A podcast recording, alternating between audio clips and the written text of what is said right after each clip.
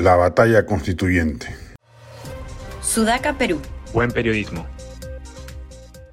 Ya un sector importante de los medios de comunicación, de la academia y los gremios empresariales ha empezado a dar la batalla a favor de la Constitución del 93, resaltando los logros significativos, históricos, logrados desde su aprobación hasta la fecha en materia de estabilidad macroeconómica, crecimiento, reducción de la pobreza y disminución de la desigualdad. Resta ahora que la clase política de centro y derecha haga lo propio.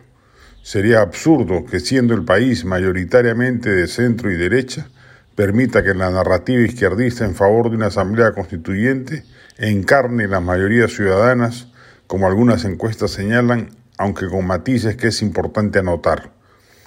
Por ejemplo, la última encuesta de Datum publicada ayer ante la pregunta ¿Está usted a favor o en contra de instalar una asamblea constituyente?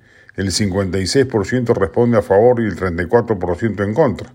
Aparentemente un respaldo mayoritario, sólido e inexpugnable. Pero cuando a renglón seguido se precisa la pregunta, los resultados son otros. 12% está a favor de mantener la actual constitución, la mayoría, 38%, a favor de cambios parciales, 14% cambió la mayor parte del texto y 29% constitución total, totalmente nueva.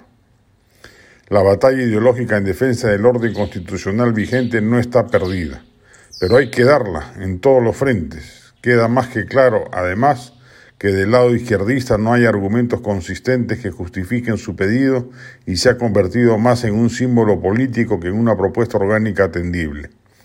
Somos más los peruanos que creemos en la inversión privada, en el mercado, en la economía libre, en la competencia, en la estabilidad fiscal y monetaria, en el crecimiento económico sustentado en el motor de la inversión. No es admisible que la minoría imponga sus clichés ideológicos a punta de agitación y terquedad discursiva.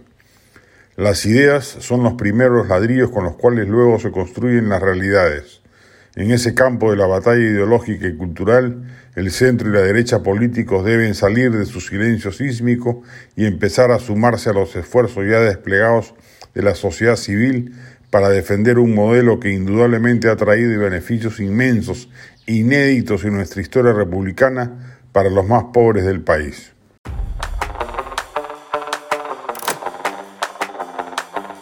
Este podcast llegó gracias a AFE, operador logístico líder en el mercado peruano que brinda servicios de almacenaje, transporte de carga, courier y cómics.